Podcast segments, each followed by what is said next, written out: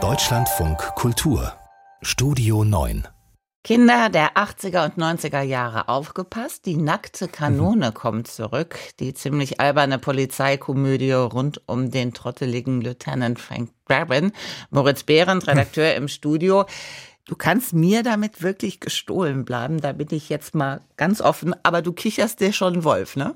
Ja, total. Das ist so eine Mischung aus kindlicher Vorfreude, aber auch natürlich einer ziemlichen Angst bei Remakes, dass das irgendwie peinlich wird und auch einer gewissen Neugier, ob das irgendwie gelingen kann, Leslie Nielsen in der Hauptrolle zu ersetzen.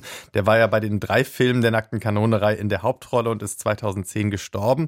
Der neue Film soll nächstes Jahr in die Kinos kommen und Frank Drabin wird gespielt von Liam Neeson. Jetzt mal im Ernst, kannst du dir Liam Neeson in dieser Rolle vorstellen? Ein größerer Gegensatz zur Verkörperung von Oskar Schindler, den gibt es ja kaum. Ja, ist schon schwer vorstellbar und das stimmt schon, aber Neeson hat ja durchaus auch in manchen Actionfilmen mitgewirkt zuletzt oder auch als Jedi-Ritter in den Star Wars-Filmen. Aber nochmal zurück zu Leslie Nielsen. Der hatte vor der nackten Kanone schon 35 Jahre Karriere hinter sich, durchaus viel in ernsthaften Rollen und hat er dann am Ende gesagt, damit war ich immer fehlbesetzt.